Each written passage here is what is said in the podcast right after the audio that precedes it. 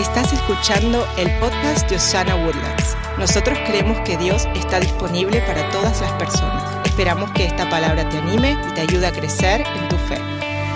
El día de hoy quiero empezar diciéndole el propósito de lo que quiero comunicar. Mi corazón el día de hoy es que usted conozca más de Dios, que su fe crezca, pero también quiero que usted salga por esas puertas con el conocimiento y la sabiduría de que usted puede hacer todo lo que Dios dijo que podía hacer.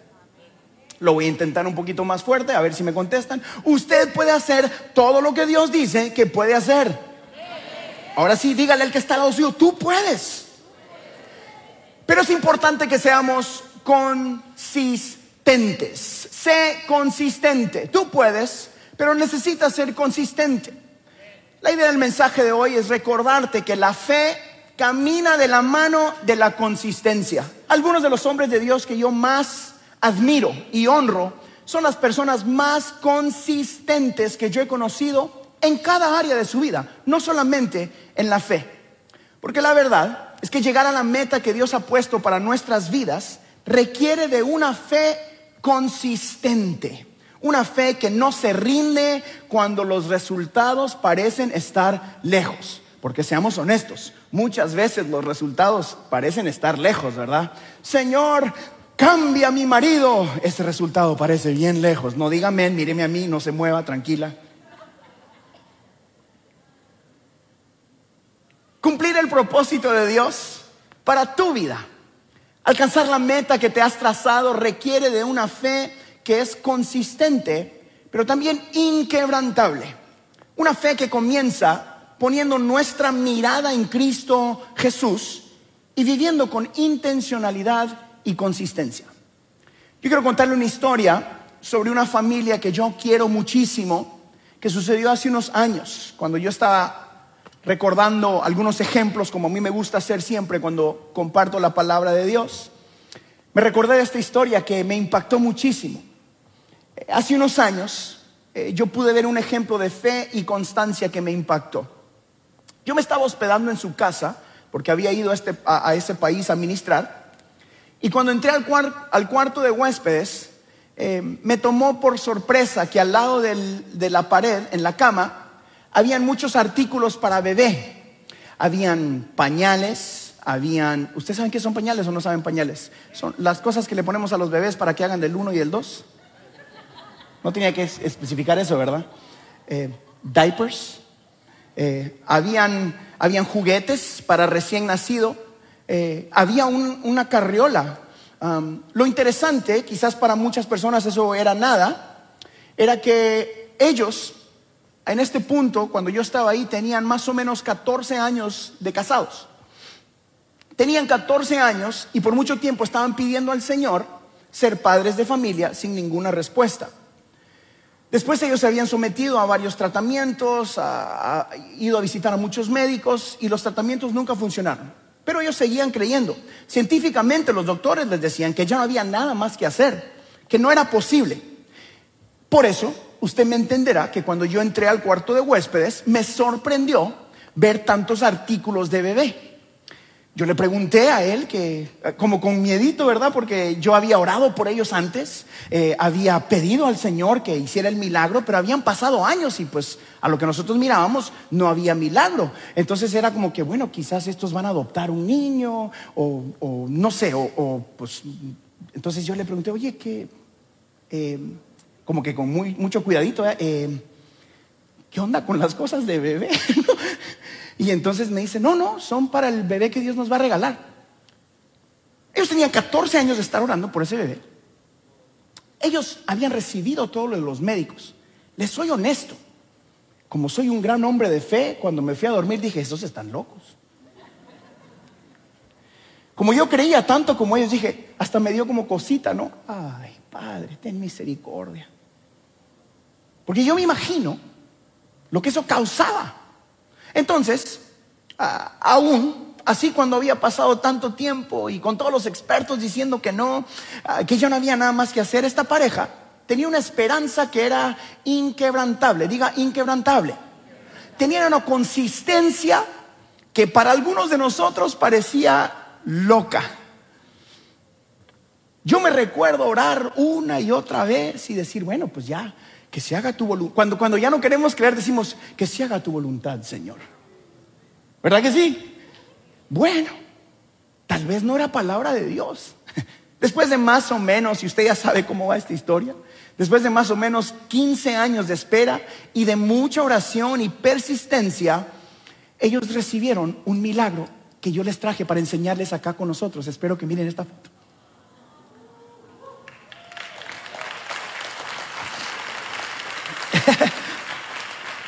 Dejen la foto ahí arriba. Yo llamé a mi primo Estuardo, el hermano del pastor Beto, esta semana para preguntarle si podía usar el ejemplo de nuestra familia. Él es pastor, eh, su esposa y él pastorean una iglesia en, en, en Guatemala. Y yo me acuerdo verlo a él y decir, como era mi primo, ¿verdad? Y como uno detrás de cámaras, yo decía, si este está un poquito loco. Pobrecito, decía, porque tenía hasta juguetes de niños. Y esta semana cuando lo llamé para pedirle permiso para usar esto y a pedirle esta foto, dije, oye, voy a hablar de esto. Y empezamos a tener una conversación rapidita. Yo le decía, oye, pero de verdad, de verdad, de verdad creías. y eso que soy pastor. Y él me decía, y él, como es más espiritual y me lleva más años de pastorear, me dice, sí, claro, pero, pero nunca dudas así, de verdad, de verdad, nunca dudaste. y me decía, sí, sí dudé. Es más, hasta me desesperé quizás a veces. Pero fui persistente.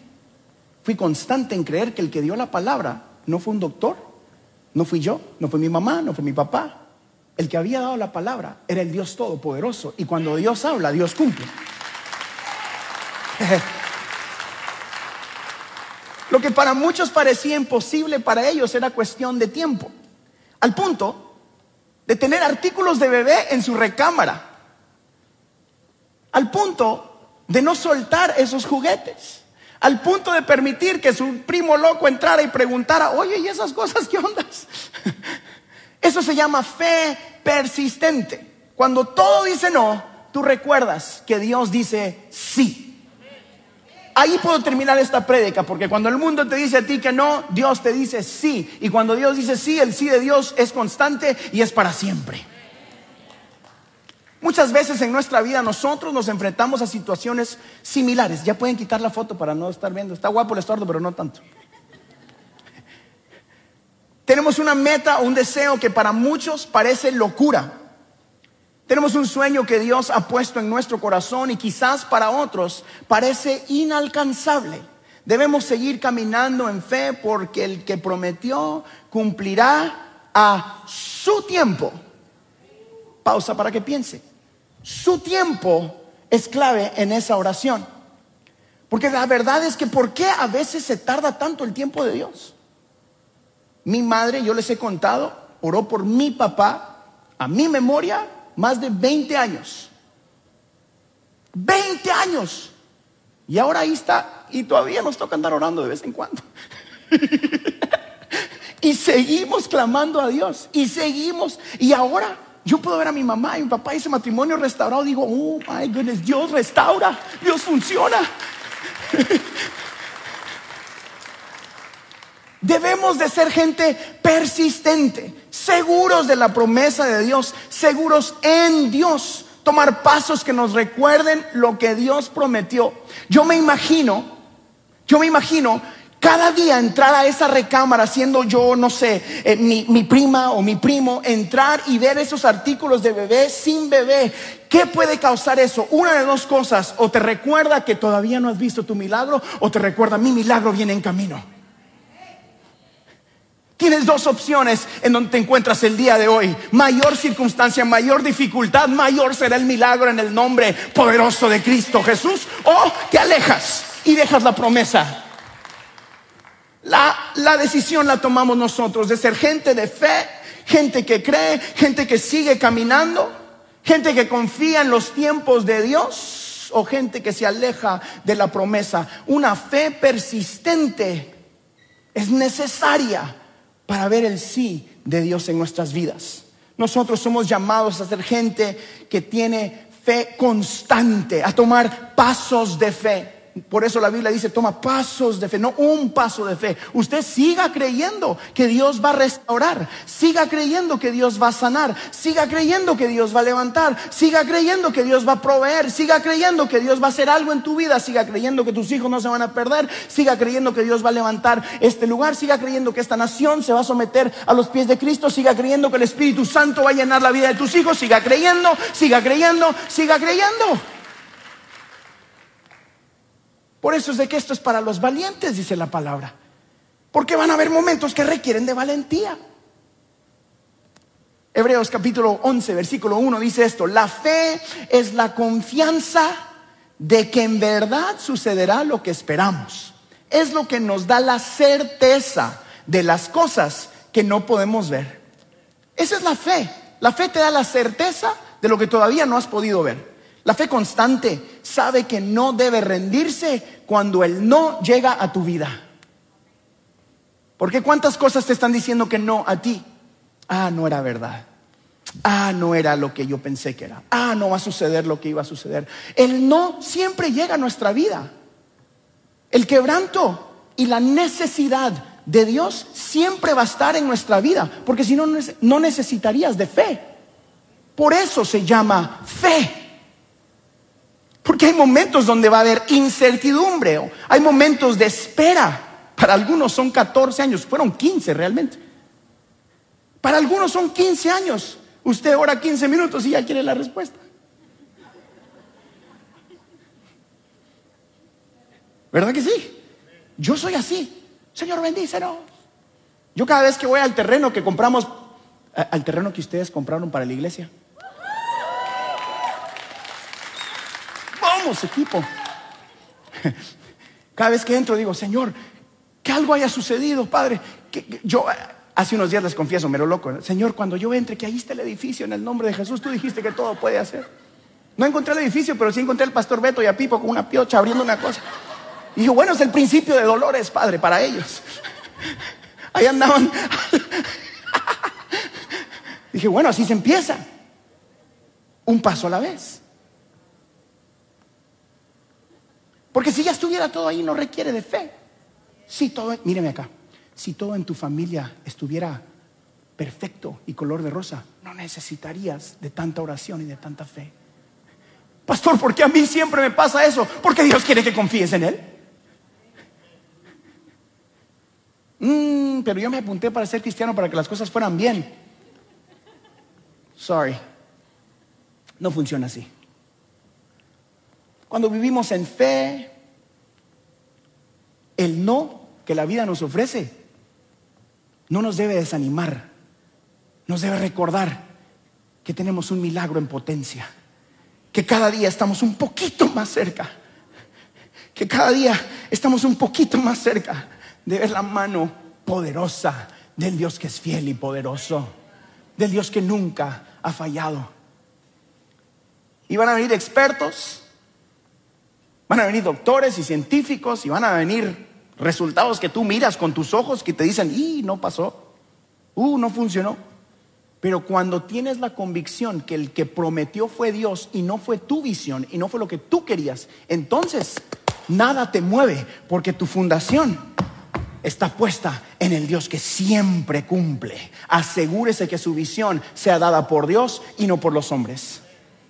Cuando vivimos en fe, podemos tener la confianza, diga confianza, que sucederá lo que Dios quiere para nuestras vidas. Quizás sea en un tiempo diferente, quizás sea de una manera diferente, quizás sea con la gente eh, diferente, pero puede tener la confianza de que Dios cumplirá en el nombre de Jesús. Hebreos capítulo 11, versículo 6, mire esto. Dice, de hecho, sin fe es imposible agradar a Dios. Pausa, pensemos en eso.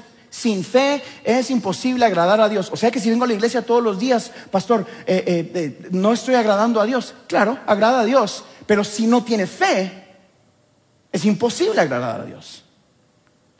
Ok, la pregunta es, ¿en qué momentos de nuestra vida entonces necesitamos fe? ¿Cuándo ha necesitado usted fe en su vida? Yo necesité fe cuando empezamos la iglesia, porque ya no tenía trabajo, ya no tenía un cheque cada 15 días, ya no tenía quien me ayudara, no teníamos ni qué hacer y le decía ay padre, necesitaba de fe. Yo necesité de fe cuando Elena y yo perdimos a nuestro tercer hijo. Necesité de fe porque la gente me decía, Dios lo va a hacer y Dios lo va a hacer y no funcionó. Yo necesité de fe cuando la circunstancia en mi casa, cuando era niño, era todo un desastre.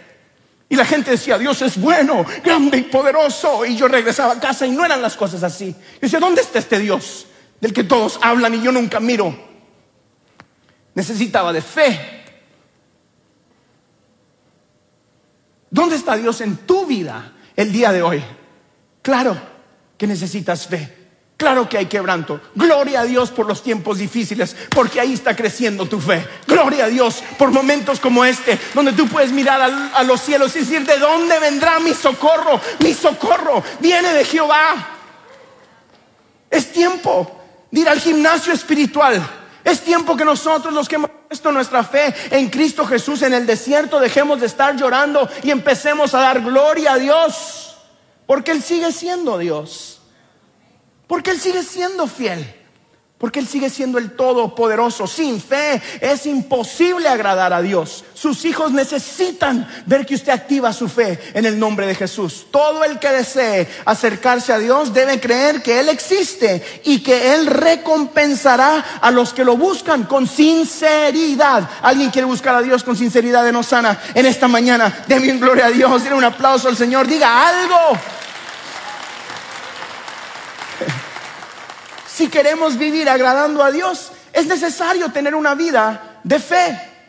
Les enseñé durante la serie pasada que la fe viene por el oír y oír la palabra de Dios. Así que sea constante con su búsqueda de Dios. Tome pasos para acercarse a la palabra del Señor para que su fe crezca. Tú debes de ser consistente y lleno de fe. Pero la fe no se construye en medio de la batalla. Escúcheme bien, mucha gente se acerca a la iglesia en medio de la batalla y eso es bueno porque Dios rescata, porque Dios salva, pero su fe no debe ser construida en medio de la batalla. Su fe se construye en momentos de intimidad, en momentos de búsqueda, en momentos de allá en su closet, en momentos de manejar solito y decir, Señor, y clamar en momentos de buscar en la palabra. Bueno, ahora ya no es así, ahora es así, buscar en la palabra de Dios. Todos los niños nuevos dicen así, ¿por qué hace así el pastor? ¿Tiene calor? Su fe se construye estando en la palabra de Dios. Cuando somos personas consistentes, lo difícil se hace fácil. A mí me encanta esa oración.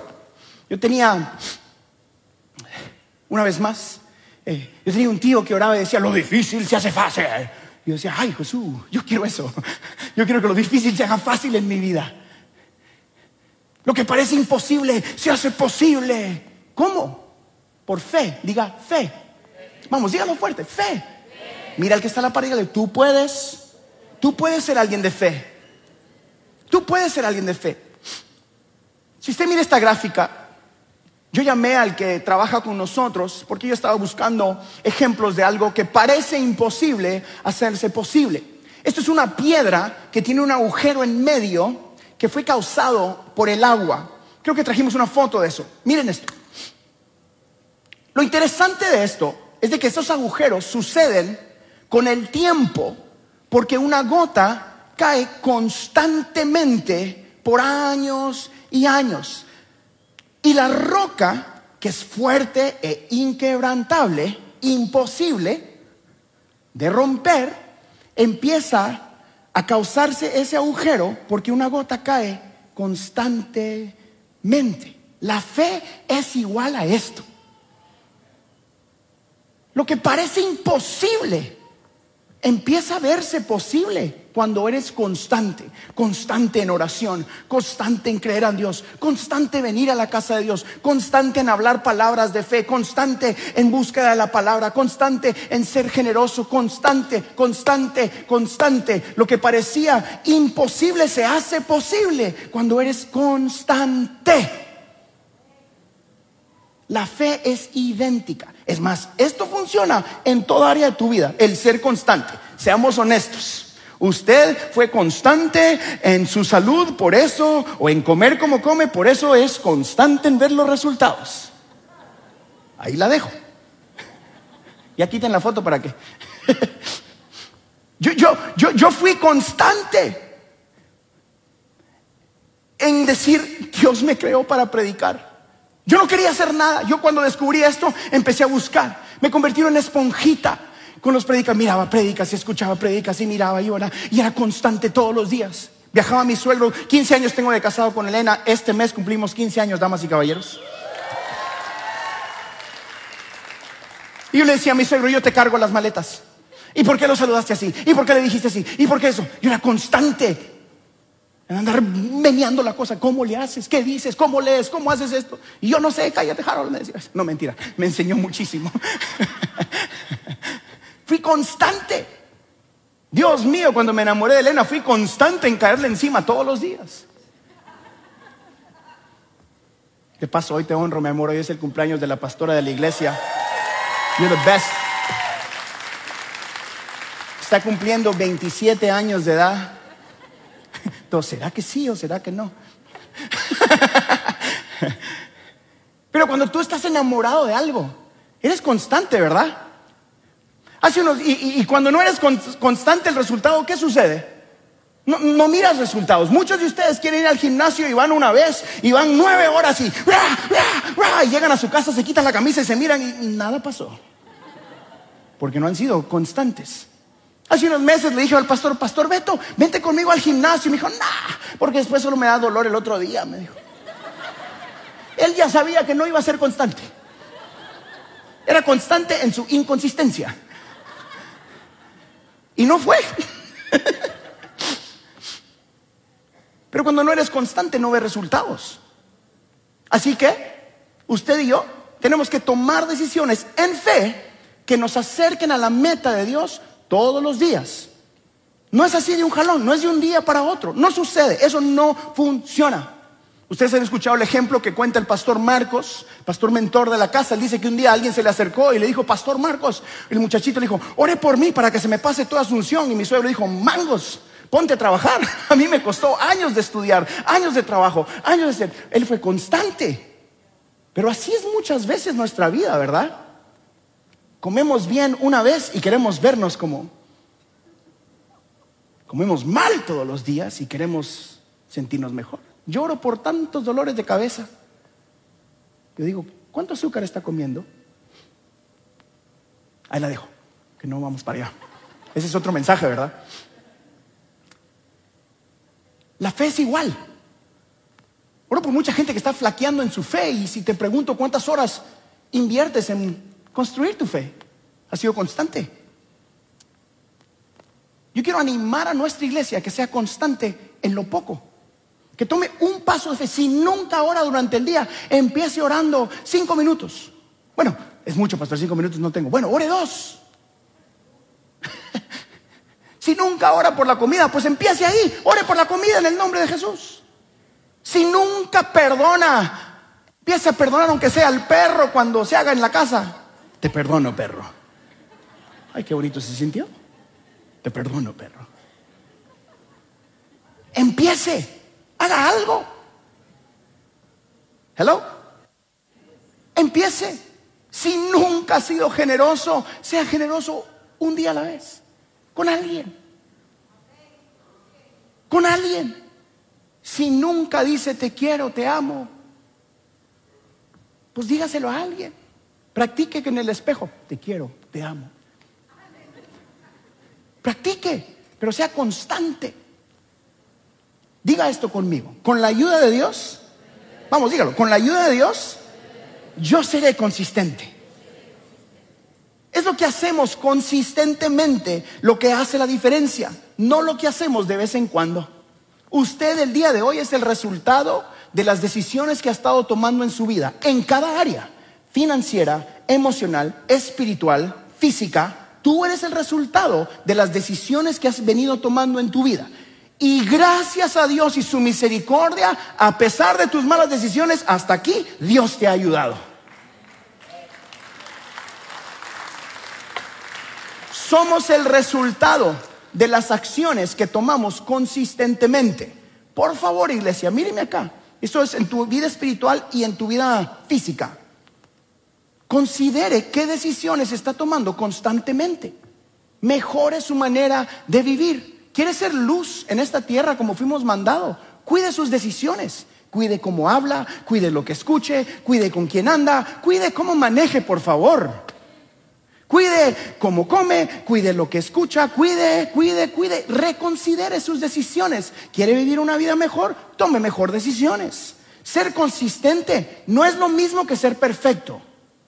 Ah, es que yo no lo hago, pastor, porque... No, no, no, yo no le estoy pidiendo que sea perfecto. Le estoy pidiendo que sea cuidadoso con lo que es consistente. Ser consistente no es lo mismo que ser perfecto. No, es que yo no, yo, yo me decía esto mucho. No, yo no voy al gimnasio porque ah, empiezo y después no sigo. En la vida espiritual es, ah, yo no quiero, no me pongo a leer la Biblia porque empiezo un ratito y después, después ya no la leo y me da convicción. Digo, no, pues nunca leo. O yo no oro porque oro un poquito y después no. no, ser consistente no es lo mismo que ser perfecto. Eso es lo importantísimo y lindo del Dios al que adoramos, que eres un Dios misericordioso. Y se empieza hoy y se cae usted mañana, pues empiece pasado mañana y vuelve a empezar. Y Dios te sigue levantando, Dios te sigue dando oportunidades, pero tome pasos que lo acerquen a decir yo puedo en el nombre de Jesús. Tienes que correr la carrera un paso a la vez, un paso a la vez. La sabiduría, la fe, la constancia vienen paso a paso.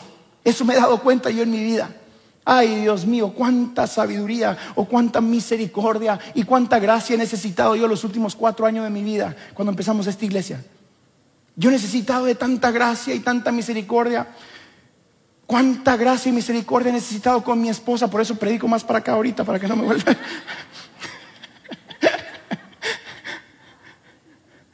Pero es un paso a la vez. Es un paso a la vez de constancia, un paso a la vez de perdón un paso a la vez decir, voy a intentarlo, voy a mejorar, voy a hacer esto, porque me acerca más al propósito de Dios. Todo esto no viene de la noche a la mañana, pero cuando eres constante a su tiempo, lo que Dios prometió en tu vida siempre llega. Efesios capítulo 3, versículo 20 dice eso de esta manera. Dice, y ahora que toda la gloria sea para Dios, quien puede lograr mucho más de lo que pudiéramos pedir o incluso imaginar mediante su gran poder que actúa en nosotros. Familia, esto es verdad, Dios puede hacer más de lo que podemos imaginar de nuestra parte, más de lo que podamos creer, porque Él es fiel y nosotros hoy debemos de seguir creyendo. Mi corazón hoy es de que usted sea animado a seguir creyendo que Dios cumplirá su propósito en tus hijos, que Dios cumplirá su propósito en tu negocio, que Dios cumplirá su propósito en tu familia. Míreme aquí bien que Dios cumplirá su propósito en Osana en el nombre de Jesús, a pesar de todo lo que nos hace falta, pero sobre todo que Dios cumplirá su promesa de usarte a ti para hacer luz en medio de las tinieblas, para que más gente conozca esta esperanza de fe. De eso se trata el tú puedes. Sé consistente en tu vida porque cuando vives consistentemente buscando de Dios, te conviertes en luz para los que están a tu alrededor y preguntan por qué. Y el por qué es y continuará siendo Jesucristo salva a las personas. Jesucristo salva a las personas. Jesucristo es el único dador de la paz. Jesucristo todavía hace milagros. Y cuando entres a esos espacios de tu vida, a esos cuartos, donde están los recordatorios y están los juguetes de bebé, están los pañales para recién nacido, está el carruaje que nadie usa todavía. Puedas ver eso en tu vida y decir, no miro la promesa todavía, pero ya viene en camino, porque el que prometió cumplirá en el nombre de Jesús. ¿Cuántos reciben esta palabra el día de hoy? Tu promesa viene en camino. Tu sanidad está en camino. La paz que has necesitado para tu matrimonio está en camino. Lo que tú anhelas tener en tu vida viene en camino a través de Cristo Jesús. No te rindas, Tú puedes ser consistente, tú puedes seguir adelante, tú puedes salir adelante, tú puedes ser la diferencia en tu familia a través de Cristo Jesús. Familia, hoy quiero que en mi corazón, igual que el tuyo, haya una llama que se enciende, que cuando salgas por esas puertas te recuerde, yo puedo, porque Jesucristo está conmigo. Puedo seguir creyendo, puedo seguir adorando, puedo seguir trabajando, puedo construir este negocio, puedo construir esta familia yo puedo, Jesucristo está conmigo. ¿Cuántos dicen que pueden? Porque Jesucristo está con ellos en esta tarde en el nombre de Jesús.